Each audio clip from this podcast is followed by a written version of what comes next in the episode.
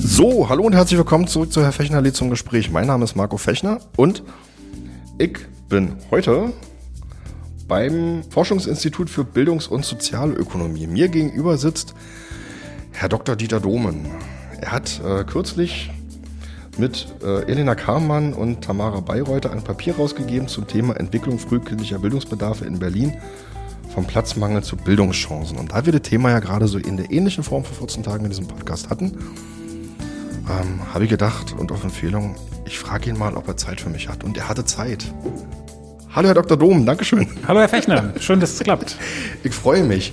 Gleichfalls. Ähm, Herr Dr. Domen, ganz kurz eine Frage. Was ist das Forschungsinstitut für Bildungs- und Sozialökonomie? Lange Genese. Ich glaube, ich wollte irgendwann, nachdem ich das Lehramtsstudium abgebrochen habe und erkannt habe, dass ich kein guter Lehrer sein werde, ähm, Bildungsökonomie angefangen und mich darin verliebt und wollte dann, nachdem ich das Studium fertig hatte, in die Schnittstelle Politik, Wissenschaft und Beratung. Mhm. Und damals gab es Bildungsökonomie in Deutschland eigentlich fast überhaupt nicht. Insofern kommt das Thema Bildungsökonomie daher. Mhm. Das, was wir heute machen, ist, geht weit darüber hinaus. Das Thema für mich, was mich echt umtreibt, ist bessere Bildung, möglichst für alle Kinder und Jugendlichen mhm. oder auch die Erwachsenen. Ja. Ähm, eine Aufgabe, die sich seit 30 Jahren nicht verändert hat. Und ansonsten bin ich auch so ein bisschen, ich sag jetzt mal, Wanderer zwischen den Welten. Weil wir machen lebenslanges Lernen, also Kita bis Weiterbildung und machen Schulleitungsstudien. Also das, das, ist so das übergreifende Thema und bearbeiten die Palette tatsächlich relativ umfassend, mhm. auch mit den Schnittstellen zu Arbeitsmarkt, Demografie, Innovation.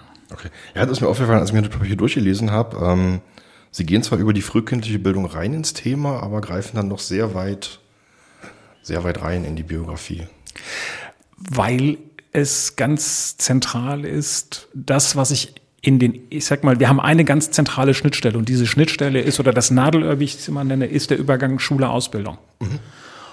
Und da einerseits kommt alles zusammen, was ich vorher nicht habe schaffen können. Dann kriegen die Jugendlichen nämlich in aller Regel keinen Ausbildungsplatz oder nur schwierig. Mhm. Und umgekehrt, wenn ich einen Ausbildungsplatz bekommen habe, die Ausbildung abschließe oder halt ein Studium abschließe, stehen mir viele Wege offen. Mhm. Und insofern ist das für mich zentral, weil ich glaube, dass wir diese lebenslange Perspektive brauchen, um auch Zusammenhänge zu sehen mhm. und auch verändern zu können. Okay, da kommen wir gleich nochmal drauf zurück. Ich würde ganz gerne vielleicht noch zwei, drei Sachen zu, Ihrem, zu dem Institut hier wissen. Ähm, was, was, was sind denn die Ziele dieses Instituts? Wir haben die Vision und Mission Enhancing Lifelong Learning for All, also lebenslanges Lernen für alle verbessern. Mhm.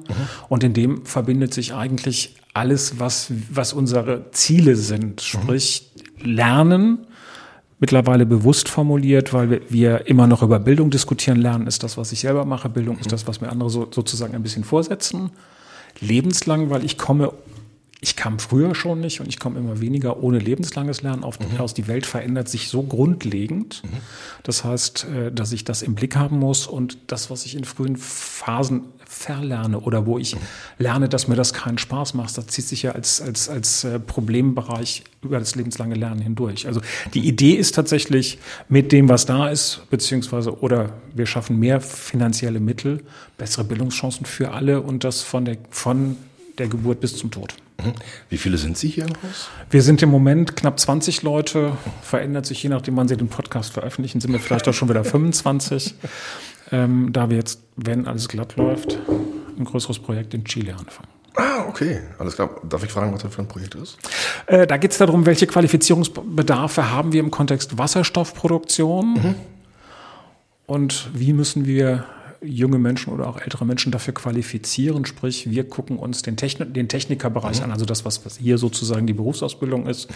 welche Anforderungen sich für diese Personengruppe ergibt, mhm. welche Bildungsmaßnahmen es braucht, um anzupassen oder ganz neu zu qualifizieren. Mhm. Und parallel gucken wir auch, wie sich das quantitativ über die kommenden Jahre, Jahrzehnte entwickelt. Die Zielsetzung ist zu sagen, wir brauchen dann die qualifizierten Fachkräfte.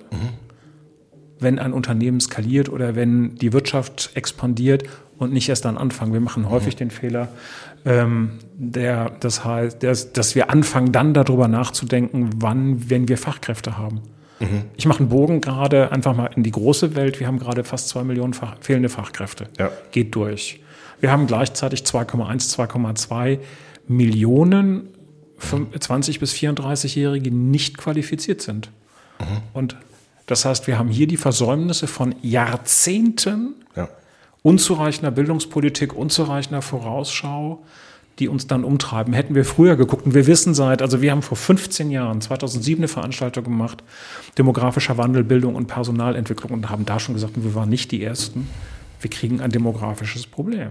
Wir müssen qualifizieren. Bildungspolitisch, Schulterzucken, keine wirklichen Reaktionen. Und jetzt hat man es dann mit dem, also ein Aspekt mit dem Bürgergeld wieder aufgegriffen, dass man gesagt hat, wir geben da mehr Geld in die Qualifizierung rein. Ist ein Teil. Eins, eins von vielen. Ist eins von vielen Themen. Ne? Und ja. auch da kann ich ja sehen, die große Schwierigkeit auch im Bürgergeld, im, Hartz, im alten Hartz-IV-Bezug ist, es sind ganz über die, überwiegend die Menschen, die ein geringes Bildungsniveau, zum häufig keinen Schul- oder Berufsabschluss mhm. haben, die ganz überproportional arbeitslos sind, die einerseits verlernt haben zu lernen, denen man auch immer wieder möglicherweise gesagt hat, du kannst nichts, du willst nichts, du wirst nichts. Mhm. Sprich, die das schulische Lernen als schlechte Erfahrung verbucht haben. Und dann kriegen sie irgendwelche Maßnahmen vorgesetzt, die wieder beim schulischen Lernen oder bei einem schulähnlichen mhm. Setting ansetzen. Und dann wundert man sich, dass es nicht funktioniert mit einer, ich sage jetzt mal dann Frage Trainer, Dozenten, die diese Erfahrung überhaupt nicht haben. Wie will ich das miteinander in Verbindung bringen, die möglicherweise eine ganz andere Referenzgruppe haben. Sie sind ja meistens Akademiker. Ja. Ähm, so, das heißt, auch dort fehlt es in meinen Augen an entsprechenden Maßnahmen für die Zielgruppe. Da sind wir jetzt ganz weit, sehr weit, gerade sehr weit ins, in, in, ins Thema reingegangen. Ja. ähm, Bildung ist ein breites Thema. Ähm, das heißt also, wenn ich es jetzt richtig verstanden habe oder wenn ich es richtig interpretiere, arbeiten Sie sozusagen im Auftrag Ihre Gutachten beispielsweise aus und finanzieren sich darüber. Im Prinzip finanzieren wir uns ganz überwiegend über Gutachten, die wir als Auftrag kriegen. Wir haben zum Teil aber auch Zuwendungen ähm, wenn wir Projekte machen, die nicht als Auftrag gedacht mhm. sind, sondern dann sind wir frei. Wir versuchen uns auch als sogenannter Think or Do Tank zu positionieren und immer wieder neue Themen anzugehen und mhm. frühzeitig anzugehen.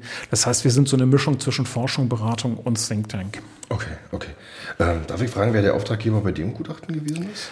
Ähm, das, das, die RIL-Studie vom letzten Jahr ist eine Kooperation mit der Kita-Stimme Berlin. Ah, okay, ja. Ähm, wir hatten die Idee, dass wir uns des Themas mal annehmen und die Kita-Stimme sagte, finden wir gut. Und dann mhm. haben sich, ich glaube, acht oder zehn Institutionen zusammengetan. Mhm und uns diese Studie finanziert. Genau, verschiedene Träger, die sich zusammengetan haben. An der Stelle ja. Mhm. Das kommt also ganz drauf an. Wir machen im Moment auch hier nochmal breites Spektrum, ein Nachwuchsbarometer für einen großen deutschen Telekommunikationskonzern. Mhm. Wir machen das Projekt, äh, was ich eben angesprochen habe, Qualifizierung für Wasserstoff in Chile. Wir haben ein vergleichbares Projekt im Kontext erneuerbare Energien in Kolumbien gemacht. Wir machen, äh, oder ich war in der Expertengruppe Quality Investment in Education der EU. Also sprich, wir machen ein ganz breites Thema, wo auch die Finanziers jeweils sehr unterschiedlich sind. Okay, okay. Ganz grundsätzliche Frage um, zum inhaltlichen Einstieg. Was ist aus Ihrer Sicht die Aufgabe von Kita und Schule? Also da gibt es ja sehr unterschiedliche Definitionen von, je nachdem, wen man fragt. Kita und Schule legen die Grundlagen eigentlich des lebenslanges Lernen und auch von Lebenschancen. Mhm. Das heißt, sie müssen, und auch da gehen wir, können wir jetzt wieder das Thema ganz breit machen. Ich mache es praktisch. Wir sind fast im Jahr 2025. Ist nicht mehr lange. Das heißt, mhm. das, ein Viertel dieses Jahrhunderts ist weg. Mhm. Wir haben grundlegende Veränderungen und die Kinder, die jetzt in der Kita oder in der Schule sind, leben bis 2100. Das heißt, wir müssen Kita und Schule haben die Aufgabe, diese Kinder dazu befähigen, eigenständig, kritisch und so weiter die kommenden 80, 90 Jahre bestmöglich zu bewältigen, das Bestmögliche daraus machen zu können. Das bedeutet, ich muss sie mit den, oder Kita und Schule müssen sie mit den Fähigkeiten und Kompetenzen versorgen, die sie brauchen, um zu leben, um lebensfähig und zukunftsfähig zu sein. Abstrakt heißt aber, ich muss sie befähigen, eigene Entscheidungen zu treffen. Ich muss sie befähigen, mit kritischen Situationen klarzukommen. Ich muss sie natürlich digital kompetent machen. Heißt mehr als Informatik, heißt für mich, ich muss Medienkompetenz haben. Ganz konkret, das heißt, ich brauche Krisenkompetenz. Ich muss das Vertrauen entwickeln können, mein Leben wird schon gut werden, auch wenn es mal phasenweise, ich sage jetzt salopp, beschissen wird. Also das Gefühl, ich falle auf meine Füße und äh, komme durch. Zukunftsvertrauen. Natürlich brauche ich basale Kompetenzen wie deutsche Sprache, wenn ich, solange ich in Deutschland unterwegs bin und wir nicht mhm. den Sprung machen, dass Englisch äh, Teil der Sprachkommunikation wird oder ich brauche Mathekompetenzen. Aber grundlegend brauche ich diese Befähigung, ein eigenständiges Leben führen zu können. Mhm. Und damit meine ich Privatleben genauso wie gesellschaftliches ja. oder Arbeitsleben. Ja. Wobei sich das tatsächlich in der Studie, ähm, so ich sag mal, sehr wesentlich auf die, auf die basalen Kompetenzen sozusagen konzentriert haben. Sie haben aus dem IQB-Bildungstrend zitiert ähm, und dann sozusagen auf die, auf die Notwendigkeiten, abgestellt die Notwendigkeiten unter, untersucht, was jetzt. In der Studie völlig richtig. Ich schreibe gerade ein anderes Papier. Äh, hm. Und da diskutiere ich tatsächlich Lernen im und für das 21. Jahrhundert weil das ist die Aufgabe. Das heißt, ich muss Menschen auf Zukunft, auf eine Zukunft vorbereiten, die wir heute tatsächlich nur partiell überblicken. Mhm. Und das bedeutet, ich muss, ich bin in einer unsicheren Situation und muss gleichzeitig Menschen befähigen, dass sie in, aus dieser unsicheren Situation heraus das Beste für die Zukunft machen. Und ein ganz wesentlicher Faktor ist Freude am Lernen. Das heißt, Lernen muss und darf Spaß machen. Und äh, wir haben in diesem Land häufig die Notation, Lernen darf keinen Spaß machen, Lernen ist harte Arbeit und mhm. braucht Frustrationstoleranz. Ja, natürlich. Aber wenn ich mit Freude irgendein Thema mache, gucken Sie sich Kinder an, die Fußball spielen, ja. die halten 35.000 Mal den Ball hoch und fangen immer wieder an oder spielen eine Flanke oder probieren oder probieren. Und das muss ich eigentlich aufgreifen und für Kita und Schule nutzbar machen. Und dann muss man auch im Hinterkopf haben, das System Kita ist heute an vielen Stellen innovativer, die Bildungspläne sind zukunftsorientierter mhm. als Schule. Im, in der Schule haben wir tatsächlich einen extremen Fokus auf kognitive Leistungen. Mhm. Und äh, während andere Kompetenzen häufig ein Stück weit hinten runterfallen. Ähm, lassen Sie uns mal ganz kurz in Ihr Papier einsteigen. Mhm. Ich habe jetzt hier den, den Punkt, ähm, oder nee, andersrum erstmal. Was war denn der Anlass der Untersuchung, bevor wir jetzt reinsteigen? Der Anlass war, glaube ich, ein Gespräch zwischen Stefan Spieker und mir. Hm, ein früher Geschäftsführer. Dem, der mich anrief und sagte, Herr Dom, sagen Sie mal, haben Sie irgendwelche Informationen, warum die, oder wir haben die These, dass ähm, die Besuchsquoten in der Kita hochgradig unterschiedlich sind mhm. und was sind die Hintergründe? Und dann sagt er, sagt er auch noch, Herr Dom, ich weiß ja, dass Sie mit komplexen Daten und, und Themen umgehen können. und äh, das war so der Hintergrund. Und dann haben wir halt ein Design entwickelt, bei dem wir einerseits gucken, wie ist so die statistische Datenlage, wie ist die Situation in Berlin mhm. tatsächlich, mhm. wie unterschiedlich sind die Besuchsquoten mhm. und dann auch in den einzelnen Bezirken. Und wie kommt es dazu? Was sind so die Einflussfaktoren, warum Kinder mit Migrationshintergrund mhm nach Datenlage Statistik deutlich seltener in einer Kita sind als mhm. Kinder, die keinen, keinen Zuwanderungshintergrund haben. Okay. Lassen Sie uns mal in die Befunde einsteigen. Sie haben ja da, das ist ja ein relativ umfangreiches Papier, ähm, beziehungsweise zwei umfangreiche Papiere. Ähm, Sie kommen zu dem Befund, dass sozioökonomisch Schwächere häufiger ohne Kita-Platz bleiben. Ja. Ähm, wie, wie kamen Sie dazu, zu diesem Befund? Was haben Sie gemacht? Wie haben Sie das untersucht?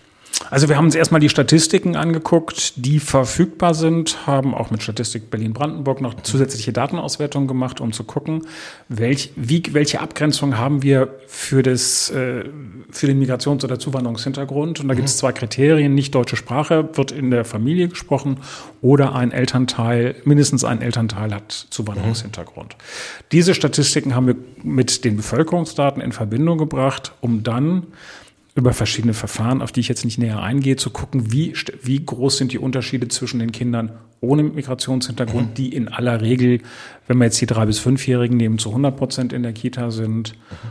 und haben daraus ermittelt, wie groß ist in Anführungszeichen die Restgruppe derer, die dann höchstwahrscheinlich einen Migrationshintergrund haben und wie viele sind von denen in der Kita. Mhm. Und das Ergebnis war relativ eindeutig. Während von 100, 100 Kindern ohne Migrationshintergrund quasi 100 in der Kita sind. Bei den drei bis fünfjährigen sind es im Durchschnitt bei den diejenigen Kindern mit Migrationshintergrund oder Zuwanderungsgeschichte 85 Prozent im Landesdurchschnitt. Und das verteilt sich dann auf, ich glaube, 60 Prozent in Marzahn-Hellersdorf auf der einen Seite und fast 100 Prozent beispielsweise in Pankow. Äh, wo, woran liegt das, dass die Differenz da so groß ist? Das liegt daran, an verschiedenen Faktoren. Wir haben systemische Komponenten, die eine Rolle spielen. Also das erste ist die Anzahl der Kita-Plätze. Mhm. Begrenzt ähm, die Möglichkeit, wie viele Kinder können überhaupt in die Kita gehen. Also in mhm. Berlin haben wir im Moment roundabout 192.000 genehmigte Kita-Plätze. Davon sind 10.000 im Moment nicht verfügbar, weil äh, Umbaumaßnahmen oder keine Fachkräfte oder, oder, oder. Mhm.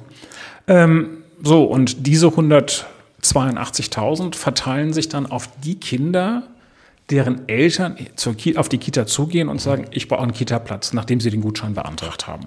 Aber ganz kurz, äh, mit genehmigten Kita-Plätzen meinen Sie die Plätze, wo die Eltern einen Bescheid vom Bezirksamt bekommen haben? Ja, nee, genehmigte Kita-Plätze heißt tatsächlich, diese Plätze sind von der Senatsverwaltung sozusagen anerkannt, mhm. genehmigt. Ähm, der nächste Schritt ist auf der anderen Seite der Eltern, wie viel, wie viel Gutscheine beantragen sie? Ja, ja. Ähm, und auch das ist nochmal eine ganz andere Größe, weil ich dann ein Antragsverfahren habe, wenn ich aus einem anderen Bundesland komme oder aus einem anderen mhm. Land, muss ich erstmal verstehen, wie funktioniert das. Ja. Die meisten Informationen sind auch hier in Deutsch, das nur am mhm. Rande. Ähm, so, das heißt, ich muss verschiedene Schritte gehen. Der zweite Schritt ist, ich lasse die Beantragung des Gutscheins mal außen vor, ist, dass die Eltern hingehen und sich gucken, welche Kitas gibt es bei mir mhm. im Kiez oder welche sind besser, welche sind schlechter oder welche haben einen guten ja. Ruf, welche haben einen schlechteren Ruf. Und dann auf die Kita-Leitung zugehen und sagen, ich hätte gern bei euch einen Kita-Platz. Wir haben den Kita-Navigator, der mhm. bisweilen ungenaue Informationen enthält ähm, und die Kitas haben in aller Regel ihr eigenes System. Das heißt, die Eltern gehen hin und sagen, ich hätte gern bei euch einen Kita-Platz. Man lernt sich kennen, man bespricht, mhm. wann welche Gutscheine und, und, und, und. Und dann äh, sagt die Kita aus dem Kreis derer, die sich beworben haben, du kriegst einen Platz und du kriegst keinen Platz. Wenn ich, ich sage jetzt mal, zehn Plätze habe, aber 20 Anmeldungen, dann mhm. muss ich notgedrungen auswählen. Und dann kommt es ein wenig auf die Kita und die Kita-Leitung an, welche Prioritäten sie setzen. Es gibt ein paar Prioritäten, die gesetzt sind. Das sind Mitarbeiterkinder einerseits und Geschwisterkinder. Mhm. Ja. Wenn die Eltern Pech haben oder die anderen Eltern Pech haben, ist mit, sind die zehn Plätze mit Geschwisterkindern etc. schon voll. Dazu kommt, die große Eingewöhnungswelle ist immer so im Sommer, Spätsommer, sprich, mhm. wenn die einen Kinder rausgehen und in die Schule gehen und die anderen Kinder bereits angemeldet sind und eingewöhnt werden. Viele Eltern wissen, wissen das aber gar nicht, insbesondere offenkundig Eltern mit, mit Zuwanderungshintergrund und häufig kommt dann noch ein eher geringes Bildungsniveau hinzu. Die kommen dann irgendwann unterjährig, weil sie feststellen, oh, mein Fünfjähriger spricht noch kein Deutsch, der kommt nächstes Jahr in die Schule und jetzt muss er mal in die Kita. Oder weil sie einen Sprachtest beziehungsweise den Einschulungstest gemacht haben und sich da herausstellt, es gibt weitere Förderbedarfe. Mhm. Diese Eltern haben fast keine Chance, noch einen Kita-Platz zu kriegen, weil zu diesem Zeitpunkt sind die Plätze mehr oder weniger belegt. Das heißt, das Fenster wird häufig dann enger. Mhm. Und es gibt Kitas auf der einen Seite, die sagen, wir gucken ganz aktiv danach, dass es Kinder sind, die bessere Bildungsbedarfe haben. Es gibt andere Kitas, die sagen, hinter vorgehaltener Hand natürlich machen wir sozusagen die Auslese nach den Eltern, wo wir am besten etwas erwarten, sprich am wenigsten Widerstand, Widerspruch erwarten, Unterstützung erwarten etc. Das heißt, es kommt da sehr darauf an, wie die Einrichtungen entscheiden. Und diese Entscheidung ist nur in Anführungszeichen nur deshalb, so wichtig, weil wir nicht genügend Plätze haben. Das ist natürlich dramatisch, weil damit natürlich genau die ausgesiebt werden, sage ich jetzt einfach mal, die dann auch potenziell den schwierigsten Start in die Schule später haben. Richtig. Ähm, was kann man aus Ihrer Sicht dagegen tun? Na, es gibt verschiedene Facetten. Also ich fange jetzt mal auf der einen Seite an. Man könnte natürlich politisch sagen, die Kinder, die größeren Förderbedarf haben, sind die Kinder, die Vorrang haben. Mhm. Das wird niemand politisch durchhalten, weil dann nämlich die Eltern auf die Barrikaden gehen, die dringend einen Kita-Platz brauchen, weil sie ihren, ne, als meist dann Doppelverdiener, Ehen, mhm. hoher Bildungshintergrund, die dann entsprechend ihre Stellen nicht antreten können, die politisch Druck machen, aus der, aus der Sicht der Eltern völlig verständlich. Mhm. Das heißt, es gibt eigentlich nur die Möglichkeit, das Kita-Angebot so weit auszubauen, und das haben wir in der letzten Studie ja skizziert, dass wir tatsächlich Plätze für alle ein- bis fünfjährigen Kinder in Berlin haben, damit es genau dieses Problem nicht gibt. Sie sprechen in Ihrem Papier von 30.000 Plätzen, die aktuell fehlen. Nach unserer Berechnung ja, weil unter den, ich habe das eben gesagt, jetzt wird es ein bisschen technisch und ein bisschen zahlenlastig, mhm. aber wir haben im Moment roundabout 20.000 Kinder, die sind eigentlich im Alter für die Schule, müssten eigentlich in die Schule sein, ja. sind aber immer noch in der Kita. Ähm, das heißt, diese 20.000 gehen von den anderen 182.000 Plätzen ab. Und wenn ich dann gucke, wie viele Kinder wir im Alter von ähm, 1 bis 5 Jahren haben, sind wir, ich glaube, roundabout bei 200 über 195.000 plus die 20.000, die im Schulalter sind. Aha. So, daraus ergibt sich die Zahl, warum wir sagen, im Moment fehlen im Prinzip 30.000 Kita-Plätze, die belegt werden können, damit wir alle ein- bis fünfjährigen versorgen können. Mhm. Vielleicht noch ergänzend, Hintergrund, warum wir sagen eins bis fünf ist, wir können aus den PISA-Studien nachvollziehen, dass es darauf ankommt, wie lange sind die Kinder, also wie viele Jahre sind die Kinder in der mhm. Kita. Kinder, die länger in der Kita, Kinder, die länger in der Kita sind, haben durchschnittlich deutlich höhere Punkte. Und mhm. es kommt darauf an, wie viel, wie viele Stunden pro Woche sind sie in der Kita. Potenzielle Anwesenheit in der Kita ist potenzielle Lernzeit. Ja. Das heißt, hier haben wir verstärkende Faktoren und wenn ich äh, auf Dauer dafür Sorge tragen will, dass alle Kinder bessere Bildungschancen haben und gerade die, die eher schlechtere Bildungschancen im Moment haben, dann muss ich im Prinzip ein Vollangebot fahren. Alles andere führt, dazu, führt ist de facto in meinen Augen keine Lösung, weil es dann immer zu Verteilungskämpfen kommen wird, die, in aller, die natürlich nah, naheliegenderweise die Eltern gewinnen werden, die politischen Druck entfalten können, die ähm, wissen, wie das System funktioniert und die im Zweifelsfall auch die Kita-Leitung überzeugen können, warum gerade ihr Kind und nicht ein anderes. Könnten, haben Sie mal untersucht oder welche, welche, welche Ursachen sehen Sie in dieser hohen Zahl von, von Rückstellern? Also die Kinder, die eigentlich schulpflichtig sind, aber dann nochmal zurückgestellt werden. Das sind jetzt 10 Prozent ungefähr. Das sind 50 Prozent, wenn ich das mal umrechne, das sind mhm. 20.000, das ist knapp 50 Prozent derer, der sechs- bis siebenjährigen. Also das heißt, mhm. theoretisch, das ist nicht eins zu eins, aber einfach mal als Rechengröße. Ähm, das sind die Kinder, die vorher nicht in der Kita waren oder zu kurz in der Kita waren okay. und bei denen man dann unterschiedlich, also häufig, es gibt dann diejenigen, die ähm, einen anderen Förderbedarf haben, sei es, ist es sozio-emotional, äh, ist mhm. es eventuell jemand, der ADH, in bestimmten Teilbereichen ADHS-Symptomatik oder äh, Autismus-Spektrumstörung oder, oder, oder. Ähm, mhm. Da kommt ein ganz, kommen ganz viele Faktoren zusammen. Okay. Ähm, Sie haben in Ihrem Papier auch geschrieben, die Bildungschancen schließen sich, öffnen oder schließen sich im Alter von sechs bis acht Jahren. Nee, äh, im Alter von 8 bis 16 Monaten. 8 bis 16 Monaten? Wenn ich das richtig im Kopf habe, ja. Moment. Gucken wir mal kurz. Ähm, Moment, nee, jammert.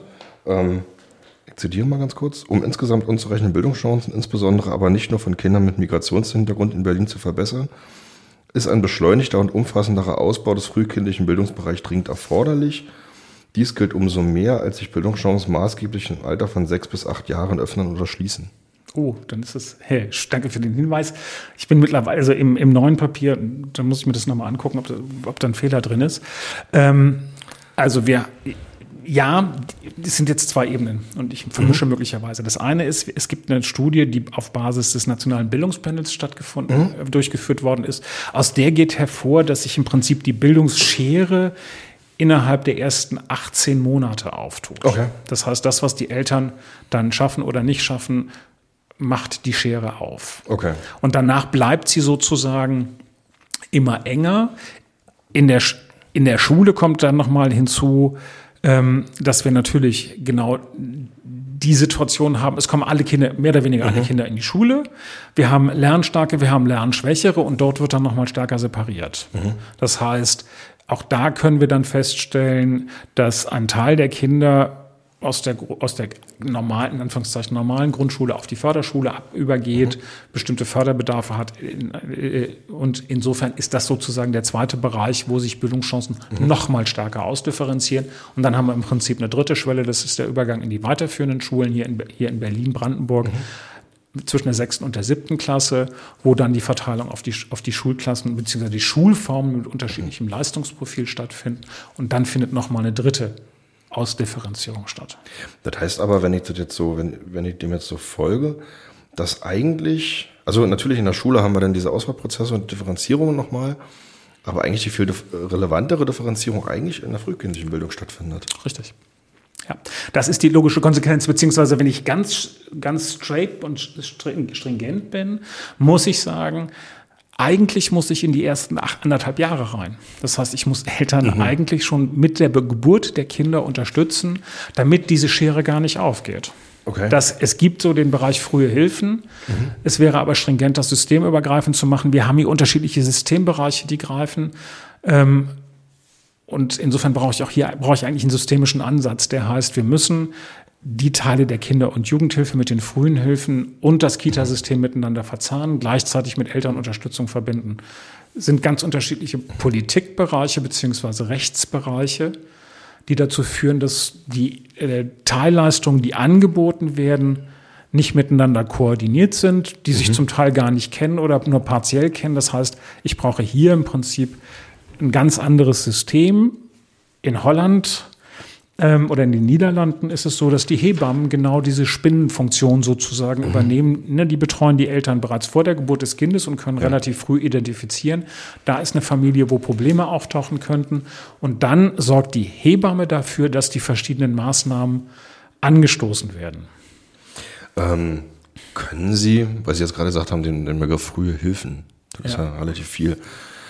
Können Sie das mal ganz kurz ein bisschen skizzieren? Also frühe Hilfen umfassen ein Spektrum von relativ vielen Maßnahmen. Das fängt an bei der Schwanger, mit schwangeren Beratungsstellen, dann ist es der Kinder- und Jugendgesundheitsdienst, Frühchenberatung und, und, und, bis aufsuchende Elternhilfe, mhm. teilweise VHS, äh, Sprachlerngruppen und, und, und. Also im Prinzip ein Netz von mhm. Aktivitäten und Organisationen, die auf Familien und Eltern mit kleinen Kindern ausgerichtet sind. Mhm. Aber, und wenn sich, wenn sich das, ich habe hier gerade einfach nochmal die Namen äh, benannt, das Ganze ist hier extrem unterschiedlich aufgehängt. Ja. Das ist zum Teil VHS, das ist zum Teil ähm, Kinder- und Jugendgesundheitsdienst, das ist Gesundheitsamt, Familienzentren und, und, und Stadtteilmütter. So, das heißt, eigentlich ein breites, sinnvoll breites Netz. Die Frage ist, wie kooperieren die untereinander? Ja.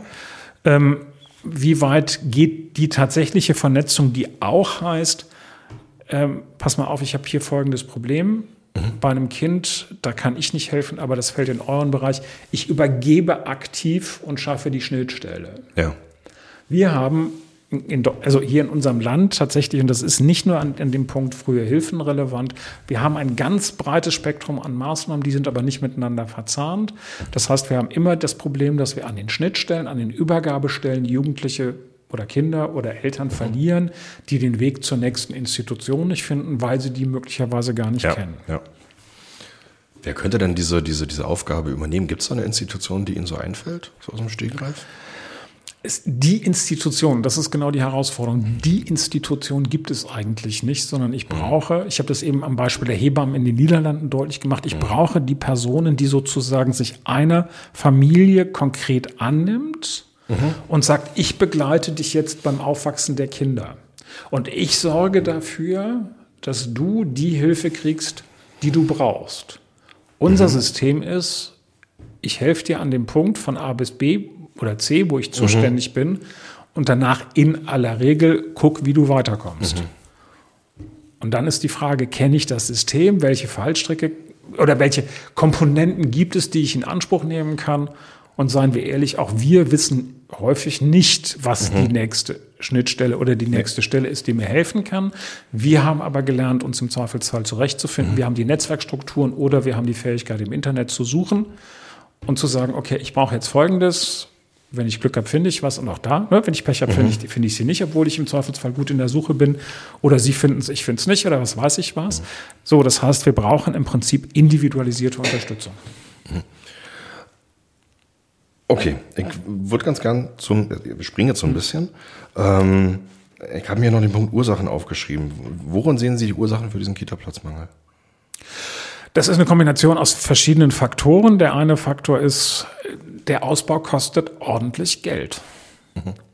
Also pro Kita-Platz äh, 60.000 Euro in der, im Aufbau muss ich haben, mhm. wenn, also jetzt als Beispiel, ich habe ne, 30.000 Plätze fehlen im Moment in Berlin. Das wären umgerechnet, wenn ich jetzt aus, äh, aus dem Kopf richtig rechne, 1,8 Milliarden Euro, mhm. okay. die ich dafür aufnehmen müsste oder die ich irgendwo locker machen müsste ja. über Jahre. Das ist jetzt nicht ein, Jahr, ein Betrag für ein Jahr. Berlin hat eine relativ hohe Verschuldung. Berlin hat wie Bund und alle Bundes anderen Bundesländer auch Corona-Hilfen, mhm. jetzt Hilfen im Kontext Ukraine-Krieg. Die Haushalte werden immer enger. Wir haben ein Verschuldungs, ähm, eine sogenannte Schuldenbremse.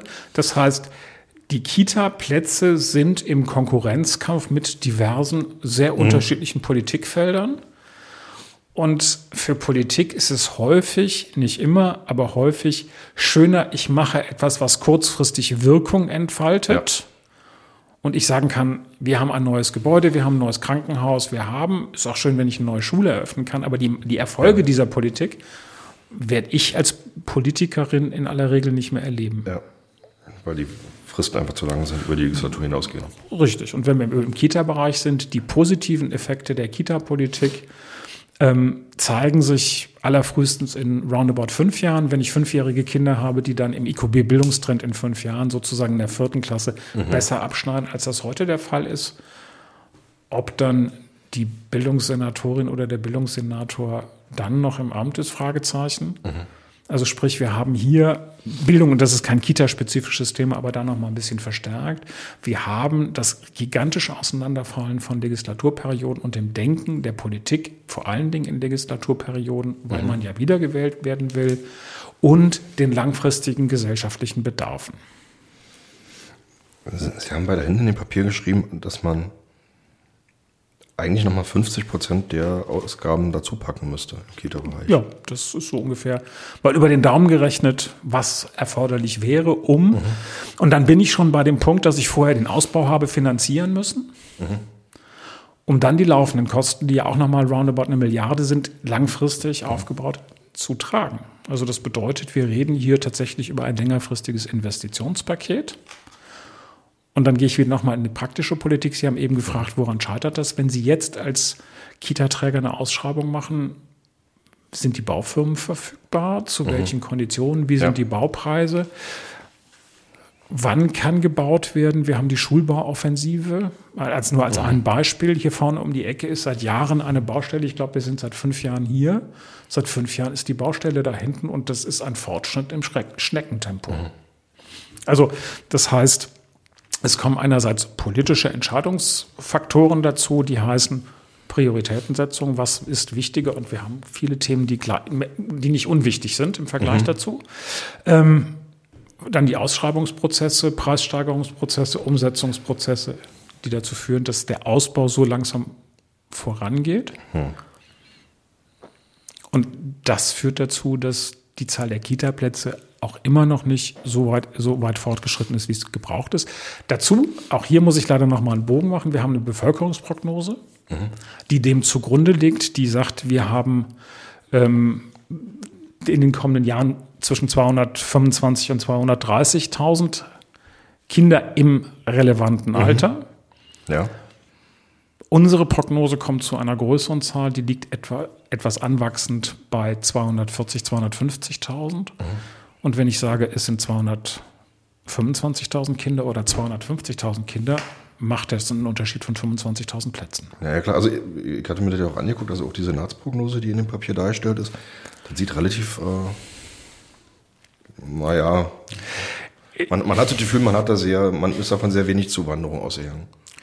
Ja, das tut, tut äh, Berlin seit Jahren. Also keine der letzten Prognosen hat auch nur ansatzweise die Dynamik des, des Wachstums von Berlin aufgefangen. Das mhm. tut es. Und ne, wir hatten zwischenzeitlich, also Mitte der 2010er Jahre, hatten wir 50.000 Zuwanderungen pro Jahr netto. Mhm. Das ist ein bisschen zurückgegangen auf, äh, ich glaube, 25.000 2019.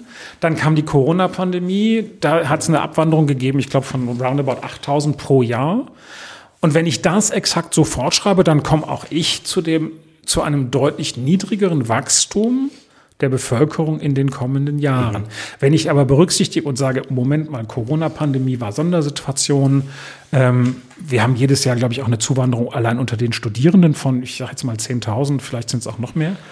Ähm, so, das heißt, ich habe da einen, einen Entscheidung, Ermessensspielraum, den ich in die eine oder andere Richtung nutzen kann. Mhm. Und die Prognose der, der Senatsverwaltung, äh, Stadtentwicklung und so weiter, hat unterschiedliche Szenarien. Ich könnte auch sagen, ich nehme das obere Szenario, mhm. man nimmt jetzt das mittlere, aber es ist für Politikprozesse natürlich vorteilhaft, wenn die Bevölkerungsprognose nicht ganz so dynamisch ist.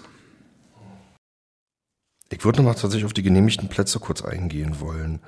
Ähm, da hatten Sie geschrieben, dass in Pankow, Quatsch, in allen Bezirken, außer in Pankow, ähm, weniger Plätze genehmigt wurden, als beantragt sind. Dass es da dann aber nochmal eine Differenz zwischen genehmigten und äh, tatsächlich verfügbaren Plätzen gibt. Richtig. Also das, also das eine ist sozusagen der formale Prozess. Ich, praktisches Beispiel, da ist eine Kita, die hat 100 Plätze. Dann gibt es aber Baumaßnahmen, mhm. weil renoviert werden muss. Ja. Dann sind also nicht 100 Plätze verfügbar, sondern sagen wir einfach 50. Mhm. Diese 50 Plätze sind ja grundsätzlich genehmigt. Mhm. Sie stehen im Moment aber für die praktische Nutzung nicht zur Verfügung, weil renoviert wird oder aber die Kitas, und das dürfte einer der Hauptgründe im Moment mhm. sein, im Moment überhaupt nicht genügend Erzieherinnen haben, beziehungsweise häufig die Erzieherinnen auf dem Papier vielleicht verfügbar sind, krank sind etc. Mhm. pp. Dann ist ja die Frage, wie passe ich das an? Mhm. Das heißt, das ist, da sind so verschiedene Faktoren, warum es Diskrepanzen geben kann zwischen genehmigt und genutzt. Mhm. Und dann kommt noch dazu die Frage, wie viel Anträge auf Kita-Gutscheine gibt es. Mhm. Die war wahrscheinlich, und wenn ich die Zahlen richtig im Kopf habe, nicht viel höher, als wir die im Moment haben. Mhm. Also sprich die Zahl der genehmigten Plätze, was aber halt auch daran liegen, daran, unter anderem daran liegen dürfte, dass viele Eltern im Moment schlicht überfordert sind oder in den letzten Jahren überfordert mhm. waren mit der Corona-Pandemie und den Folgen. Mhm und im Zweifelsfall auch Ämter möglicherweise gar nicht ja. erreichbar waren. Aber ich glaube, jetzt, jetzt, jetzt hast du aber mir im Kopf gerade irgendwie so, ein, so, ein, so eine Schleife geschlossen. Ähm, das ist dann diese Diskussion zwischen, zwischen Senat und Trägern von wegen, wir brauchen mehr Plätze, sagen die Kita-Träger. Der Senat sagt, wir haben sie euch doch genehmigt. Und die Träger sagen wieder, aber wir haben sie ja nicht. Das ist das, das sind die verschiedenen Spielereien, die aus Sicht der Handelnden vollkommen rational und naheliegend mhm. sind. Mhm. Es ist vollkommen richtig, also und natürlich will die Senatsverwaltung auch nicht da stehen und sagen, Moment mal, wir haben viel zu wenig Kita-Plätze, mhm. sondern deren legitimes Interesse ist zu sagen, Moment mal, wir haben euch doch 192.000 ge genehmigt. Das heißt, 10.000 sind, sind theoretisch verfügbar und mhm. andere sind nicht verfügbar. Das ist ein, ein Vorhalte, ist echt ein Vorhaltethema. Ich mache das mal, also das heißt, ähm, ich gehe mal in einen ganz anderen Bereich. Mhm. Ein Autobauer produziert in aller Regel mehr Autos, als er unmittelbar verkaufen kann. Mhm. Das heißt, er kann, wenn er gut aufgestellt ist, auf Nachfrage relativ gut reagieren. Ja. Im Kita-Bereich haben wir die Situation, insofern nicht, als dass die öffentliche Hand ihre Mittel wirtschaftlich und sparsam verwenden muss. Mhm. Sonst könnte mir der Landesrechnungshof sagen, du, du, du, du hast nicht vernünftig gehandelt. Mhm. Und im Kita-Bereich haben wir das Problem, dass wir de facto zu wenig Plätze haben. Die Genehmigung der Baumittel für den Ausbau ist ein Stück weit begrenzt. Und wenn ich das richtig im Kopf habe, sind diverse Bauanträge auch nicht genehmigt worden, weil mhm. die Mittel, glaube ich, äh, ausgeschöpft waren. Ähm, und so kommt ein Kreislauf in Gang. Politik ist hervorragend darin, immer auf den Schwachpunkt zu verweisen und zu sagen, also, wir haben wenn wir jetzt den Kita-Ausbau machen, wir haben gar nicht genügend Erzieherinnen. Mhm. Und das ist, wäre ein Hinderung, ist jetzt der Verhinderungsgrund. Das heißt, wir machen sozusagen die Spirale und ich sage immer wieder an einem bestimmten Punkt, ja, aber es, ich brauche da gar nicht auszubauen, weil ich habe die Erzieherinnen nicht. Bei den Erzieherinnen und Ausbau der äh, Plätze für die Erzieherausbildung oder für die ähm, Heilpflegerin und, und, und, und. Mhm. Auch da muss ich den Ausbau nicht machen, weil ich habe ja gar nicht die Kita-Plätze. Das heißt, ich bringe die Leute gar nicht unter. Und so komme ich in einen Kreislauf rein, der dazu führt, dass ich bestimmte Dinge nicht tue, weil ich immer ein Argument habe zu sagen, es ist schön, auch wenn ich das tue, es hilft ja nicht. Ich würde ganz gerne, wir sind jetzt sozusagen auf der Befundebene gewesen bis jetzt, ähm, würde gerne zum nächsten Komplex übergehen. Sie haben einen Masterplan geschrieben. Ja. Ähm, da kommen Sie, ich zitiere es mal ganz kurz zu, zu ein paar Befunden. Ähm, unter anderem stellen Sie fest, dass die Ausbildungschancen mit höchstens BWR-Hauptschulabschlüssen äh, sich drastisch verschlechtert haben. Also seit 2007 haben wir dann einen Rückgang um 60 Prozent mhm. der Schülerinnen und Schüler, die dann mhm. vermittelt, geworden, vermittelt werden konnten. Ähm, beim IQB Bildungstrend, den hatte ich jetzt auch hier im Podcast schon ein paar Mal diskutiert, der wird auch in der breiten Öffentlichkeit im Moment äh, diskutiert. Ähm, schreiben Sie, haben wir einen Rückstand von etwa einem halben bis einem Jahr bei den Schülerinnen und Schülern. Mhm wir haben, ich zitiere mal ganz kurz, also 55 Prozent erreichen die Min 55, 45 Prozent, beim Lesen, äh, 45 Prozent erreichen die Mindeststandards nicht im Bereich der Rechtschreibung und beim Mathe und Lesen sind es etwa ein Drittel bis ein Viertel der Schülerinnen und Schüler. Das ist natürlich ziemlich dramatisch. Ähm, was, was sind denn Ihre Forderungen, die Sie daraus ziehen? Ihre Ideen? Also, wenn die Zielsetzung ist, äh, dass alle Kinder in der vierten Klasse ihrem Alter entsprechend lesen, schreiben, rechnen können, dann muss ich die Rahmenbedingungen für deren Bildungsweg einerseits in der Grundschule verbessern und zum anderen im Kita-Bereich vorlaufend ansetzen. Im Grundschulbereich heißt das, ich brauche genügend qualifiziertes und kompetentes Personal. Qualifiziert heißt, ich, ich habe sie in der Lehrerausbildung, beziehungsweise sie haben eine Lehrerausbildung durchlaufen. Bundesweit und insbesondere auch in Berlin haben wir das über die letzten Jahre versäumt. Das heißt, wir haben zu wenig Lehramt, Lehr, äh, Lehrerinnen und Lehrer, die entsprechend die Grundschulausbildung oder das Studium für die, den, das Lehramt im Grundschulbereich durchlaufen haben. Das bedeutet, wir schließen die Lücke zum Teil mit Quer- und Seiteneinsteigern, nur weil das, die können durchaus kompetent sein, mhm. Äh, haben aber natürlich keine entsprechende pädagogische Vorqualifikation, die dann nachgeholt wird. Das heißt, mhm. ich habe in erheblichem Umfang Leute, die noch in der Ausbildung sind. Des Weiteren schließen, schließen wir die Lücke mit Leuten, die noch im Studium sind und, und, und. Das heißt, wir haben eine, uns Rahmenbedingungen geschaffen, weil wir nicht aus, voraussorgend ausgebildet mhm. haben. Und das trifft dann in den Schulen auf eine sehr unterschiedliche Klientel an Schülerinnen und Schülern. Ähm, wenn wir einen Lehrkräftemangel haben, heißt das unter anderem auch, dass sich die LehrerInnen die Schule aussuchen können, wo sie hingehen wollen und es ist einfacher, an einer Nicht-Brennpunktschule zu unterrichten. Mhm. Das bedeutet gerade an den sogenannten Brennpunktschulen oder Schulen in herausfordernden Lagen, wie das immer schön umschrieben wird, sind besonders viele Quer- und Seiteneinsteiger oder viele unbesetzte Lehrstellen. Das heißt, auch dort habe ich genau das, was wir eben für den Kita-Bereich besprochen haben. Die Lernchancen und die Lernbedingungen für Kinder, die einen höheren Förderbedarf haben oder Unterstützungsbedarf haben als andere Kinder, sind schlechter. Das müsste ich verändern. Ich muss über Klassengrößen diskutieren. Mhm. Ähm, die, das allgemeine Statement ist ja, kleinere Klassen bringen nichts. Ähm, das sehe ich ein bisschen anders. A, können wir zeigen, dass kleinere Klassen gerade bei Kindern aus benachteiligten Familien positive Effekte haben. Zweiter Punkt ist die Frage, wie weit reduziere ich die Klasse? Von 25 auf 24 macht sicherlich keinen Unterschied. Aber wenn ich sage, ich gehe auf zwölf Schülerinnen pro Klasse, habe ich eine völlig andere Situation. Ich kann, ja. muss dann natürlich auch trotzdem einen anderen Unterricht machen. Anekdotisch, während der Corona-Pandemie haben wir ja viele äh, Schulen gehabt mit Wechsel oder Klassen mit Wechselunterricht und ganz viele Lehrkräfte haben berichtet, ich lerne meine Kinder ganz anders kennen. Das heißt, ich muss da auch Rahmenbedingungen mhm. schaffen, was auch heißt, wir müssen gucken, dass wir entsprechend Lehrerinnen ausbilden oder anders Personal mhm. generieren. Das ist der Schulbereich als ein Bereich. Der zweite Bereich langfristig ist es sinnvoll, im Kita-Bereich anzusetzen und möglichst alle Kinder im Alter von ein bis fünf Jahren in der Kita zu haben, wo sie dann auch hoffentlich hervorragende Lernunterstützung haben. Okay. Sie haben hier einen Satz drin, da schreiben Sie, verpflichtende Sprachtests reichen nicht. Das bezieht sich auf das aktuelle Gutachten der, der Ständigen Wissenschaftlichen Kommission bei der KMK, die in, im, am 9. Dezember ein Gutachten vorgelegt haben, in dem sie Unter anderem mit Blick auf den Kita-Bereich und die Tatsache, dass etliche Kinder nicht in der Kita waren, schreiben, wir brauchen verpflichtende Sprachtests. Mhm. Und wenn die Kinder dann in die Schule gehen, nachdem festgestellt worden, äh, in die Kita gehen, wenn festgestellt worden ist, dass deren Sprachkompetenzen nicht ausreichen, dann kann ich zwar reinschreiben, ich mache das als Verpflichtung, wenn aber die Kitas keine mhm. Plätze haben, ist das eine Luftblase. Und das heißt, die erste Voraussetzung ist, ich habe genügend Plätze.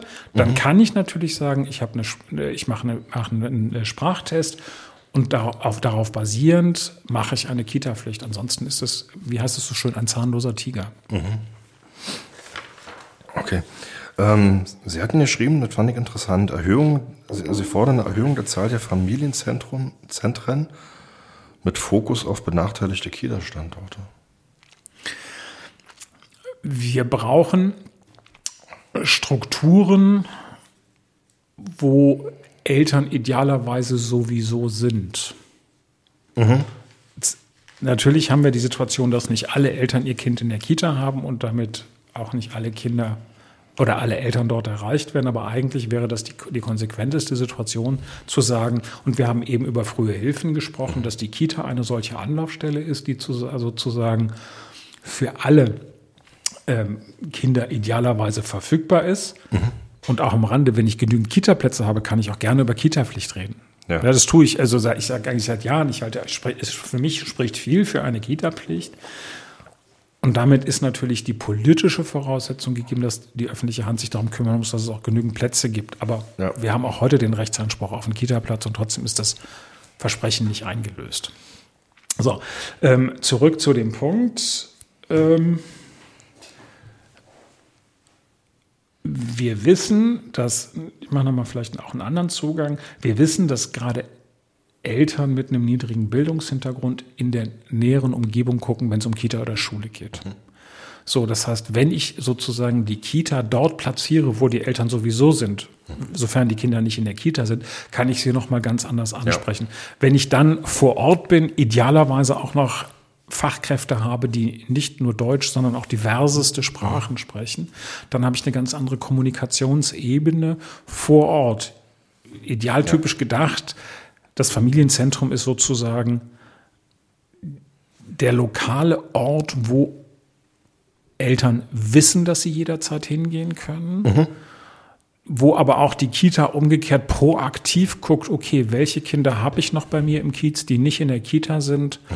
und dann im Zweifelsfall in Zusammenarbeit mit den Stadtteilmüttern gucke, dass diese Kinder möglichst in die Kita kommen. Also das heißt, die haben sozusagen ein bisschen die, die Rolle der Spinne im Netz, die dann sagt, okay, ich, ne, ich fresse euch nicht, sondern ich helfe euch ja, ja. und zeige euch die Wege auf, mhm.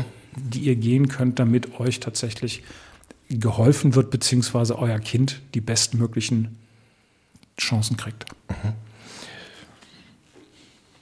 Ich, ich würde gerne nochmal auf den, auf den Punkt Fachkräfte eingehen. Mhm. Sie fordern hier auch eine Sicherung des Personalstamms bzw. einen weiteren Ausbau.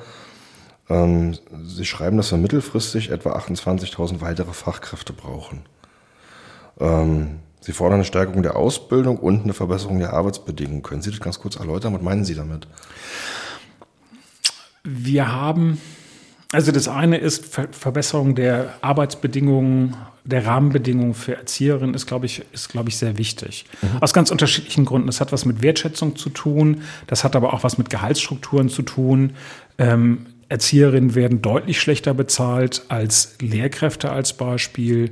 Mhm. Ähm, Kita-Leitungen kriegen in aller Regel nicht mal das, was bei mir Berufsanfängerinnen kriegen, einfach nur mal so zur Orientierung. Okay. Ähm, das heißt, der Beruf, das Berufsbild ist materiell unattraktiv, äh, begrenzt attraktiv. Es ist ein extrem herausfordernder Job. Wir haben hohe Krankheitsstände im Moment in den Kitas, weil Burnout, die haben die Corona-Pandemie mhm. sozusagen bewältigen müssen.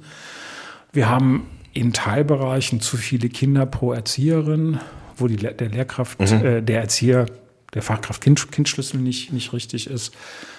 Wir wissen, dass Jugendliche heute ihre Berufsentscheidung sehr stark davon abhängig machen, welche Einkommensperspektive sie haben. Wir haben eine mhm. unsichere mhm. Situation, dann steigt der Sicherheitsfaktor mhm. in der Wahrnehmung. Das heißt, die Jugendlichen gucken, was kann ich verdienen? Mhm. und sagen dann, nee, der Kita-Beruf oder der Erzieherberuf ist für mich unattraktiv, mache ich nicht. Ja. Wir haben im Umfeld bei uns einen, der wäre ein super Erzieher oder der kann super mit Kindern arbeiten. Ich habe ihm gesagt, warum gehst du nicht in den Kita-Bereich, was Erzieher? Da verdiene ich doch nicht genug. Gilt für junge Männer noch mal viel stärker als für junge, äh, junge Frauen. Das heißt, ich muss systemisch auch dort ansetzen, dass der Beruf attraktiver wird für viele junge Menschen. Und ich muss dafür sorgen, dass der Anteil derer, die eine Ausbildung als Erzieherin gemacht haben oder Heilerziehungspfleger etc., Sozialassistentin, auch da größer ist. Wir können feststellen, wir haben etwa 3000 junge Menschen, die die Ausbildung im Jahr abschließen, von denen geht aber vielleicht gerade mal die Hälfte, wenn nicht noch weniger, in die Kitas. Das heißt, der Ausbau kann gar nicht stattfinden, Ja. solange ich nicht genügend Erzieherinnen habe. Das heißt, wir haben auch hier wieder so einen Kreislauf, der dazu führt, dass der Ausbau nicht vorangetrieben wird. Und ich muss die Ausbildungskapazitäten erhöhen, weil wir brauchen perspektivisch 2.000 bis 3.000 Nettozuwachs. Also wenn wir die 28.000 zugrunde legen, mal rein rechnerisch, wenn ich sage, Ja. das ist ein Plan für, für die nächsten zehn Jahre, sind das 2.800 Nettozuwachs. Wir haben steigende äh, aufgrund der, der Altersstruktur steigende Aussche äh, Personen, die ausscheiden aus dem Dienst, mal jenseits von Krankheit und sonstigen Faktoren, warum Leute noch ausscheiden. Das bedeutet, wir brauchen dreieinhalb bis 4.000 Personen, die diesen Beruf neu beginnen. Nur in Berlin. Nur in Berlin. Das heißt, ich muss entsprechend qualifizieren. Und eine Brückenlösung ist die dann von mir vorgeschlagene, der Ausbau der berufsbegleitenden Erzieherausbildung, der ja sowieso stattfindet und erfolgt, weil damit schlage ich meines Erachtens zwei, wenn nicht gar drei Fliegen mit einer Klappe. Das eine ist, ähm, die lernen die Praxis vom ersten Tag an, sind nach drei Jahren praktisch qualifiziert und kennen das System und müssen nicht, wenn sie aus der Fachschule, aus der reinen Fachschulausbildung kommen, dann noch ihr äh, praktisches Jahr oder Anerkennungsjahr machen und sind dann nach vier Jahren in der Ausbildung. Weiterer Punkt ist, ich habe mehr Personal in der Kita und die berufsbegleitende Ausbildung hat auch noch, ist auch noch mit einer Vergütung verbunden. Man kann da diskutieren, ob die ausreichend hoch ist. Aber das heißt, das wäre so ein systemischer Ansatz, wo ich relativ schnell, relativ schnell in gewissem Umfang zusätzliches Personal auch vor Ort habe. Okay. Äh, Sie schrieben in dem Papier, also auch Einsatz von, von, von Vergütungsstrukturen beispielsweise oder die Umstrukturierung der Ausbildung, ähm, von, von, von mehr Wertschätzung für den Beruf. Können Sie das irgendwie definieren? Also was, was möchten Erzieherinnen und Erzieher aus Ihrer Sicht? Was wünschen die sich an, an Wertschätzung? Die wollen das Gefühl haben, dass ihr die Arbeit, die sie verrichten, tatsächlich auch als das gesehen wird, was sie ist. Das ist nämlich die ganz.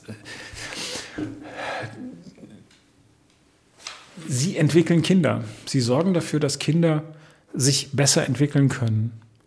Das will ich wertschätzen und sagen, Ihnen im Prinzip mal salopp sagen, ihr macht einen super Job. Wir danken euch und das von ganzem Herzen und nicht in irgendeinem Rundschreiben, sondern im Motto, ja, im Übrigen vielen Dank, dass ihr äh, die letzten zwei Jahre so gearbeitet habt. Also das im, auch im alltäglichen Umgang. Und äh, das heißt auch die Frage, wie formuliere ich beispielsweise Rundschreiben? Mache ich permanent eine Forderung, wo ich sage, ihr müsst, ihr müsst, ihr müsst? Die aber möglicherweise im Alltäglichen überhaupt nicht umsetzbar sind, weil ich möglicherweise gar keine, nicht genügend Fachkräfte vor Ort habe, weil wir ja einen Fachkräftemangel haben, oder aber die Rahmenbedingungen gar nicht gegeben sind. Also im Prinzip den Leuten deutlich zu machen, ey, ich finde das cool, was du hier machst. Du hast einen super Job und das auch so, dass es ernst, eher ernst und ehrlich gemeint ist.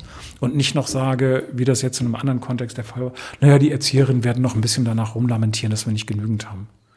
Das ist keine Wertschätzung, sondern das ist eher die Ohrfeige, die ich Ihnen nochmal verteile, wenn Sie darauf hinweisen, dass es nicht genügend Erzieherinnen oder Grundschullehrkräfte oder was auch immer gibt. Das, was wir eigentlich alle im Ja. Job haben wollen, Ja, ganz genau. profan. Ein ernst gemeintes Danke. Ein ernst gemeintes Danke, ja. Ähm, letzter Punkt. Da, waren, da waren ein paar Sachen drin, wo ich tatsächlich ein paar, ein paar Fragen zu habe. Ja, Äh, Education Investment Fonds. ja. Äh, wir sprachen jetzt relativ viel über Finanzierung und darüber, dass das äh, Bildungswesen ganz viel Geld braucht im Kita-Bereich, ähm, aber auch im Schulbereich. Das ist ja auch, ähm, habe ich immer das Gefühl, wenn es dann, also wir wissen irgendwie alle, dass das alle ganz doll wichtig ist, aber wenn es dann an die Haushaltsverhandlungen geht, dann wird es dann immer schwierig. Ähm, und Sie schlagen jetzt was vor, äh, nennt sich Education Investment Fonds. Vielleicht können Sie die Idee kurz erläutern. Also die, der Ausgangsgedanke dieses Fonds ist unter anderem, dass wir nicht genügend Geld in den öffentlichen Haushalten verfügbar haben. Wir können natürlich immer darüber diskutieren, weniger Verteidigungsausgaben. Was weiß ich, was die üblichen mhm. Spiele oder die berechtigten Überlegungen, wie man mehr Geld für den Bildungsbereich mhm. schaffen kann, auch in den öffentlichen mhm. Haushalten. Wir haben eine ohnehin relativ hohe Verschuldung auf allen Haushaltsebenen. Und äh, das hat sich in den letzten drei Jahren nochmal verschärft. Corona-Pandemie, jede Menge Unterstützungsfonds, Förderung und so weiter. Ukraine-Kriege genau das, Ukraine-Krieg genau das Gleiche. So, wenn ich realistisch davon ausgehe, zu sagen und sage, wir werden mit den verfügbaren Ressourcen, die wir haben, nicht in der Lage sein, das Bildungssystem so auszubauen, wie es sei, sein müsste, damit wir mhm. bessere Bildungschancen für alle Kinder haben, dann muss ich über Alternativen nachdenken. Und die Alternative, die wir seit einigen Jahren im Kopf haben, ist zu sagen, es gibt jede Menge privates Geld, was verfügbar ist und viele Menschen würden möglicherweise in einen Bildungsfonds Geld geben, wenn sie dafür eine gewisse äh, Rendite, Vulgo Zinsen mhm. bekommen würden. Und deshalb setzt der, dieser Fonds an, und wir haben auf der anderen Seite positive fiskalische Erträge. Sprich, wir haben in Zukunft, wenn wir bessere Bildungschancen haben heute, haben wir weniger Sozialleistungsempfänger, mhm. wir haben weniger Arbeitslose, wir haben mehr Sozialversicherungsbeiträge, wir haben mehr Steuereinnahmen. Mhm. Wenn ich also sage, ich gebe heute x Millionen in diesen Fonds, mhm. beziehungsweise der müsste im Endeffekt mehrere Milliarden Euro stark sein, mhm. ähm, als Privatperson, als Pensionsfonds, als Lebensversicherung, die ja einen ganz langfristigen Investitionshorizont haben. Die fangen, die haben ja teilweise 30, 40, 50 Jahre Vorlauf. Ja. Ähm, das können aber auch Knochen, ich sage jetzt mal relativ knochentrockene Kapitalinvestoren sein, die dieses Geld dort reingeben. Wir investieren in Bildung. Mhm. Und dieser Fonds kriegt dann einen Anteil der zukünftigen öffentlichen Erträge dann habe ich eine Situation, dass ich A, keine Verschuldung habe, weil die öffentliche Hand mhm. gibt ja nur einen Anteil an den Fonds, mhm. der heißt, der aus den Erträgen gespeist wird, also aus dem Mehrgeld, was ich in 10 oder 15 oder 30 oder 50 Jahren habe, mhm. gebe ich einen gewissen Anteil an den Fonds zurück. Das heißt, ich kriege auch einen ganz anderen Impetus da rein, indem ich nämlich sage, für mich ist wichtig, was dieser Fonds in 20, 30, 40 Jahren an Rendite hat mhm. und nicht das, was ich heute habe. Das heißt, ich kriege damit auch nochmal eine andere Herangehensweise. Mhm. Ja klar, weil also wir gucken auf Bildung immer als Ausgabe, aber ja. halt eben nicht als, als Investition. Aber äh, die, die Frage, die ich mir dann stelle, also den Begriff Rendite kenne ich aus, aus der Privatwirtschaft. Dann heißt es, wir investieren jetzt irgendwie in das und das, in den und den Betriebszweig und dann wirft er irgendwie seine Gewinne ab und aus den Gewinnen errechne ich dann am Ende, was habe ich dann jetzt an, zum Ausschütten. Das ist ja doch aber im öffentlichen Haushalt und bei Bildung doch alles sehr viel abstrakter. Also ähm, zu sagen, ich finanziere jetzt die und die Maßnahme und in 30 Jahren nachvollziehen zu können, was ging denn tatsächlich jetzt auf diese einzelne Maßnahme zurück? Wie, Völlig. Also wie, wie, wie, wird das, wie wird das berechnet? Wie kommt man dazu, zu dem Ergebnis? Ja, ich gebe zu, es ist schwerer zu errechnen. Mhm. Und genau zu sagen, also weil wir im Jahr 2025 20 Milliarden in Bildung dieser Kinder investiert mhm. haben, haben wir auf einmal höhere Erträge. Insofern muss ich natürlich mit ein paar, ich sage mal, mit ein paar Krücken wahrscheinlich äh, mich zurechtfinden mhm. und zu sagen, okay, wir gehen mal davon aus, dass wir nehmen die durchschnittlichen Bildungserträge, die wir kennen, also die berechnen wir ja partiell. Wir berechnen mhm. ja Bildungserträge an ganz vielen Stellen, sei es, äh, indem wir sagen, also ein Studium hat eine Rendite von 10 Prozent oder 5 Prozent oder 15 Prozent, je nachdem. Mhm. Das heißt, ich kann schon im Prinzip abstrakt berechnen und dieses muss ich dann einfach nur auf die Zahl der Kinder übertragen, in Anführungszeichen nur, die, die jetzt bessere Bildungschancen haben.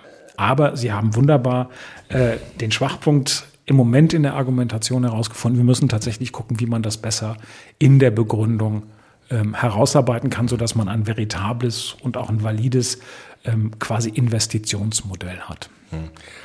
Die andere Frage, ich hatte dann noch in einem, also ich hatte noch ein bisschen, noch, noch ein bisschen zu recherchiert, bin auf ein anderes Papier von Ihnen gestoßen. Da haben Sie so, so schön einen Vergleich aufgemacht. Naja, wir haben dann irgendwie die Berufsorientierung beispielsweise, da haben wir eine Renditeerwartung von in drei bis fünf Jahren, weil die relativ kurzfristig greift. Also ich berate heute einen Jugendlichen, der 15 ist, mit 20 ist er mit seiner Ausbildung dann irgendwann fertig und dann weiß ich ungefähr, was habe ich bei raus. Ähm, wenn man jetzt sagen würde, ich investiere in ein Produkt Berufsorientierung, dann habe ich dann natürlich diesen Zeithorizont, aber wie bekomme ich dann äh, Investoren, Investoren dazu, zu sagen, ich investiere jetzt für 20 Jahre? Deswegen sagte ich dir, also es gibt ja Investoren, die haben diesen Horizont an bestimmten Stellen. Mhm. Also Pensionsfonds, Lebensversicherungen, die haben diesen langfristigen mhm. Horizont. Es gibt auch ganz viele andere Leute, die äh, die berühmten sogenannten Family, Family Offices, also mhm. sprich, wo Privatpersonen Vermögen verwalten. Mhm. Die haben ja auch einen ganz anderen eine ganz andere Orientierung, weil sonst würde heute fast niemand mehr Häuser oder würden viele mhm. Privatleute keine Häuser bauen. Ähm, so. Und ich muss dann halt gucken, was sind die Gruppen von entweder Privatpersonen oder Unternehmen, die, diese, die diesen Investitionshorizont haben mhm. ähm, und die versuchen anzusprechen. Und ich glaube, dass es da relativ viele Personen gibt. Man mhm. kann darüber diskutieren, ob die wirklich 40 oder 50 Jahre haben. Aber wenn ich ja schon mal anfangen kann und ich bleib, die haben das Beispiel gebracht, Berufsorientierung dafür zu sorgen, dass von den vielen Jugendlichen, die in Berlin kaum noch eine Chance auf einen Ausbildungsplatz mhm. haben, mehr einen Ausbildungsplatz kriegen, beziehungsweise ich ihnen helfe, den Ausbildungsplatz zu kriegen. Mit Berufsorientierung alleine ist es nicht getan. Mhm. Ähm, dann habe ich ja schon mal eine Chance. Aber politisch sinken die nach, also die Reparationskosten sozusagen, je früher ich anfange zu investieren. Mhm. Es ist die spannende Frage, wie realistisch ist er, gebe ich ganz offen mhm. zu. Ähm, ich glaube aber, dass er einer der ganz wenigen gangbaren Wege ist, um mehr, mehr Geld für das Bildungssystem zu kriegen, weil Schuldenbremse heißt, die öffentlichen Haushalte werden immer weniger zur mhm. für, für, Bildung zur Verfügung geben können. Insbesondere da Bildung ja nicht als Investition, sondern als Ausgabe gilt, also sprich mhm. als Konsum sozusagen. Ähm, und gleichzeitig wir immer mehr Jugendliche haben, die in irgendeiner Form durchs Raster fahren. Das heißt, wir haben eigentlich eine Negativspirale. Mhm. Und ich muss diese Wege gehen. Auch bei einer Straße. Wenn ich, ne, wir haben äh, beim Tunnel, wir haben den, mhm. äh, den Fehmarntunnel unter anderem, wir haben andere Maßnahmen. Auch da habe ich ja nicht die Rendite, habe ich ja auch in aller Regel nicht ganz einfach die, die Renditeerwartung. Mhm. Wir haben Schulen über PPP finanziert. Das ist zum Teil schiefgegangen Public aus unterschiedlichen Partnerships. Äh, Public-Private Partnerships. Das ist zum Teil ein bisschen schiefgegangen aus, aus bestimmten Gründen. Ähm, aber wir müssen über neue Modelle nachdenken. Wir können nicht so weitermachen wie bisher. Also ein bisschen zugespitzt Richtung Abgrund und dann immer geradeaus ist definitiv nicht die Lösung, mhm. ähm, sondern wir müssen über innovative neue Wege nachdenken und ausprobieren und gucken, was funktioniert. Und mal salopp formuliert, ob ich von diesem ähm, von der zukünftigen fiskalischen Rendite, dem, dem finanziellen Ertrag, fünf oder zehn Prozent abtrete im Endeffekt, kann der öffentlichen Hand relativ egal sein weil es sind dann immer noch 90 statt 95 Prozent, die bei ihr hängen bleiben. Also wir brauchen, und das ist die, die hauptsächliche Zielsetzung, wir brauchen eine andere Denke und einen anderen Blick auf, auf Bildungsinvestitionen. Mhm. Und das, was wir uns im Moment leisten, können wir uns nicht leisten. Die Frage, die sich mir daraus stellt, ist, wenn wir jetzt sagen, also wenn man jetzt sagen würde, man finanziert sozusagen einen Teil der Bildungsausgaben über einen, über einen solchen Fonds, würde das nicht tatsächlich den Staat einladen, sich zurückzuziehen, ein Stück weit? Zu sagen, naja, wenn das jetzt irgendwie fremdfinanziert wird, Drittel finanziert wird, dann äh, brauche ich ja dann nicht mehr so viel Geld ausgeben? Ist eine Gefahr. Ähm, solange das da trotzdem allem dazu führt, mhm. hab, ist mir das ehrlich gesagt mittlerweile egal. Weil die derzeitige öffentliche Bildungspolitik führt dazu, dass wir immer schlechtere Bildungschancen für einen großen Teil der Jugendlichen haben. Und das große Problem ist, diese Jugendlichen beziehungsweise deren Eltern sind der Politik in weiten Teilen jenseits von Sonntagsreden insofern egal, als sie nämlich häufig keine Wähler sind für die entsprechende Partei. Das heißt, sich um diese Klientel zu kümmern, macht überhaupt keinen Sinn. Und insofern bleibt nur die Alternative zu sagen, es gibt bestimmte Punkte, wo wir über neue Wege diskutieren können und einen Horizont aufmachen, damit wir nicht in die Situation kommen, dass die Ab Abwärtsspirale vom Bildungssystem auf den Ausbildungsmarkt und den Arbeitsmarkt umschlägt. Wir sind in meinen Augen in einer ganz gefährlichen Abwärtsspirale. Bin, bin ich voll bei Ihnen. Die Frage, die sich mir jetzt daraus stellt, ist, ähm, also ich muss das mal kurz sacken lassen, Sie jetzt gerade gesagt klar. haben, über Wählergruppen und äh, so. Ähm, die Frage, die sich mir stellt, wenn Sie jetzt sagen, wir finanzieren oder könnte man auch für, für diejenigen Schülerinnen und Schüler ähm, Bildung finanzieren, die sonst eher durchs Raster fallen, wer, wer garantiert denn, dass am Ende tatsächlich genau diese Schülerinnen und Schüler gefördert werden? Also, dass wir nicht am Ende wie bei anderen Teilprivatisierungen am Ende so ein äh, ich, möchte jetzt nicht ein Beispiel von einem Postdienstleister aufmachen, aber der am Anfang gesagt hat, wir machen das gesamte Bundesgebiet und am Ende hat man sich dann so Rosinen irgendwie rausgesucht die Rosine an der Stelle sind tatsächlich die Jugendlichen, die heute durchs Raster fallen. Weil die fiskalischen Erträge dieser Jugendlichen heißen im Moment, die kosten auf Dauer ganz viel an ähm, Bürgergeld, Arbeitslosengeld, beziehungsweise ähm, Arbeitslosengeld, ähm, die Kosten in der Krankheit, die Kosten, die Kosten, die Kosten. Und gleichzeitig kann die Wirtschaft nicht so wachsen, wie sie wachsen würde, wenn entsprechendes Personal da ist. Das heißt, ähm, die, das ist genau das, Gegen, das, das Gegenteil ist richtig. Die Rosine aus Sicht der fiskalischen Rendite der öffentlichen Bildungsinvestition ähm, sind die Kinder, die ganz schlechte Chancen haben, sofern es nicht irgendwelche mhm. objektiven Gründe gibt, warum das Kind ähm, dezidiert keine Bildungschancen haben wird, weil es körperlich oder geistig so eingeschränkt ist, dass es nicht geht. Gibt es ja nun auch. Wir machen, ne? Also insofern, aber vom Grundsatz her wissen wir, dass die Renditen genauso für diese Zielgruppe tatsächlich höher sind als für alle anderen. Aber das, was wir machen, wählerpolitisch, mhm. wir machen genau das Gegenteil. Wir, kü wir, kümmern uns darum, dass die Gymnasien besser ausgestattet sind als die äh, Sekundarschule mhm. materiell, weil der politische Druck da ist, weil die Wählerschichten entsprechend sind, während alles andere hinten runterfällt. Äh, nicht, nicht hinten, völlig hinten runterfällt, aber ins Hintertreffen gerät.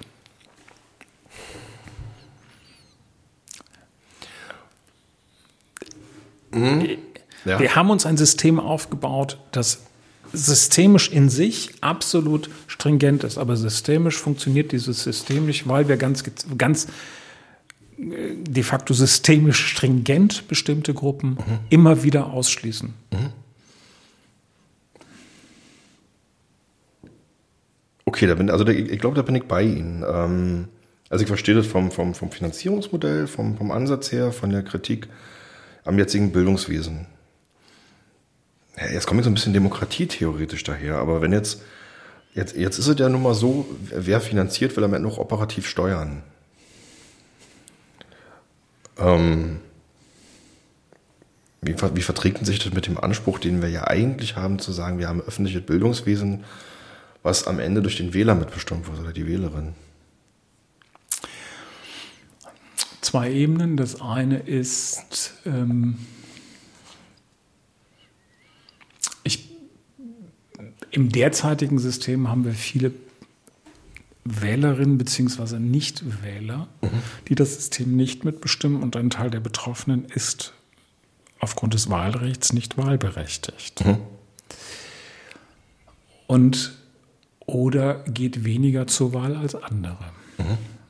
Heißt, und wir wissen, Demokratiebildung findet in den Schulen statt, wo die leistungsstarken mhm. Schülerinnen sind.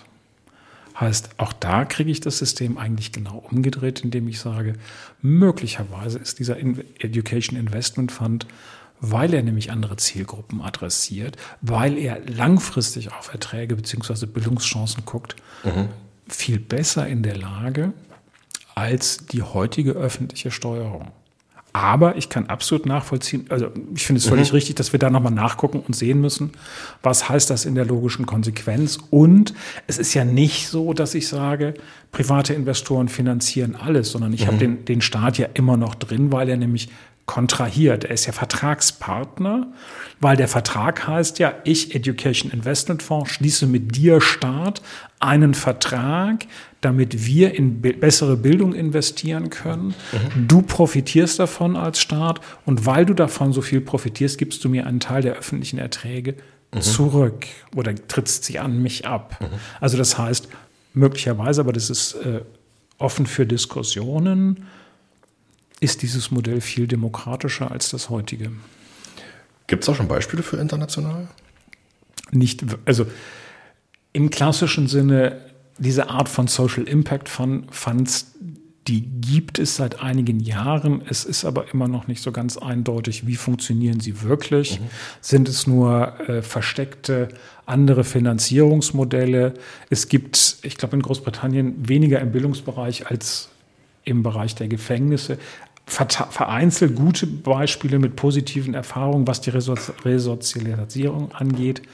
Ähm, das ist aber nicht ganz eindeutig. Also wir, wir, im Bildungsbereich basteln wir noch an funktionierenden mhm. sogenannten Social Impact Funds. Okay. Dann wären wir damit ja. durch, denke ich. Ich würde die, die Papiere, über die wir jetzt gesprochen hatten, ich packe die einfach in die Show Notes zu dieser Episode. Herr Dom, herzlichen Dank. Danke auch. Und ähm, vielen Dank für die Zeit, für die Antworten und ähm, erstmal alles Gute weiterhin. Gleichfalls danke.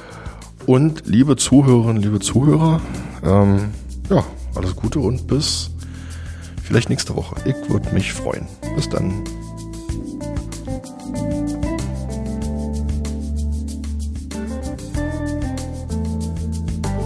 Vielen Dank fürs Einschalten. Dies war Herr Fechnerlied zum Gespräch.